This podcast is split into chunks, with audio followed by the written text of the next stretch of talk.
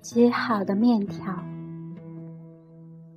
老爸前几天从老家过来，打开行李拎出来一盒面条，跟老妈和我说：“还是西城来的面条。”老妈在那直咂舌：“苦的你背哦，这么重，这么远。”的确，足足有十斤重吧。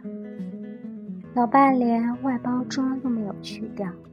千里迢迢拎着十斤面条，从岳阳辗转武汉，拎到南京。老爸说：“极好的面条呢，我怎么舍得放家里生虫呢？”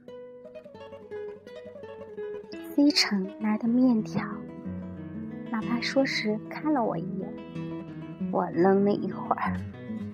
春江面条，情满三香。这才意识到，原来是那盒去年国庆你让我从西城运回岳阳的面条。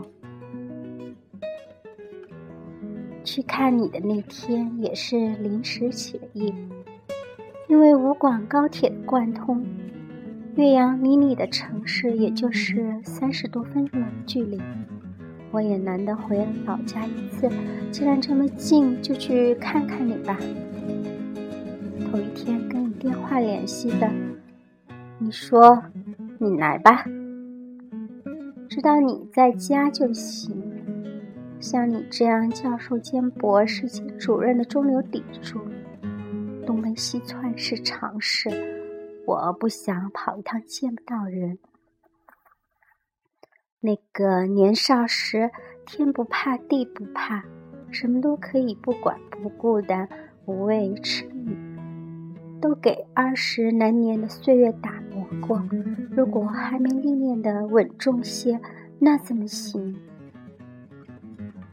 你其实那天还当班的，我在你上班的店儿见到你，同时见到的还有你的跟屁虫，你的儿子，那个跟我儿子同龄的男孩，长着一副小明星的精样。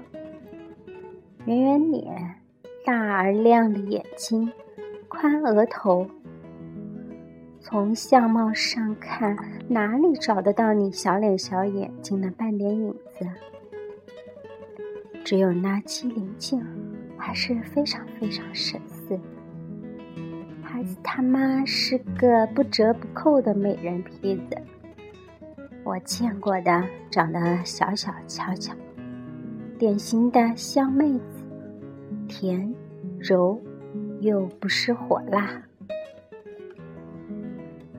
很快就是午饭时间了，你有些抱歉的跟我说，午餐是一个类似家宴的饭局，是老家的一位兄弟为了感谢你在他父亲有难期间的鼎力相助，特意携家人赶到西城。为你全家设的谢恩宴，早些天就定好日子的，没法推脱。你宽慰我说：“没关系的，都是自己家里人。”我别无选择，可心里面犯着怵，跟着你们父子俩来到了预定的酒楼。人陆陆续续来了，在等孩子他妈赶来的时间里，我越发觉得自己不应该待在这个房间里，待在这个就我一个人是外人的地儿。我想走出这个包间，但不知道我能到哪去，我就去了这个包间的洗手间。也不知道过了多长时间，我的手机响了，是你。你的声音有点着急了。你到哪儿去了？我不好意思说我在洗手间，我说我就来。然后我走出洗手间，你从外面进来了，急匆匆地说。我以为你跑掉了，在外面找了你一圈，我很没底气的小声说：“哪儿会跑掉干嘛？”虽然你没有把我当外人，这让我心里觉得有些暖暖的。但是，如果下一次去西城，你还让我跟着你去参加类似的家宴的话，我就不去看你了。吃过饭，宾主告别，孩子他妈也上班去了。你带着儿子领我去了你的家，从你单位一路过去，也就十来分钟路程吧。真是幸福。我每天上下班晃悠在路上的时间，都要接近两小时了。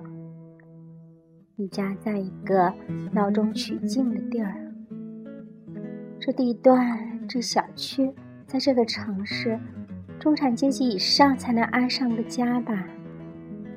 家在一幢高楼里，要坐电梯，几楼我已记得了。进门后，你儿子就闷房间玩电脑。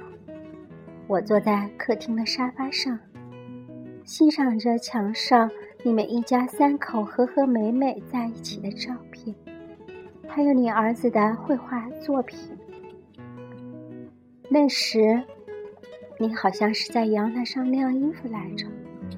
我说：“你儿子这张画的真好。”你隔着阳台门应声。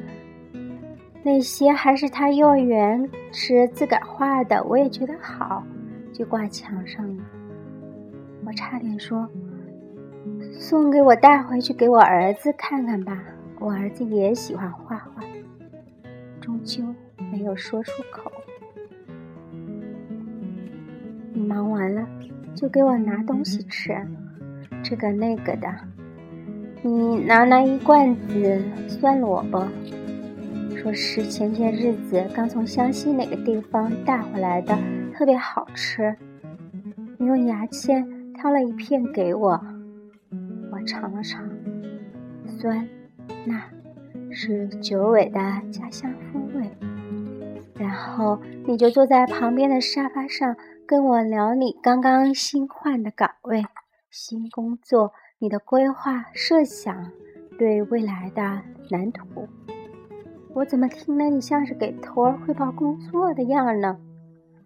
我转过话题，咨询了你一些关于我父亲腰脊椎毛病的疑惑。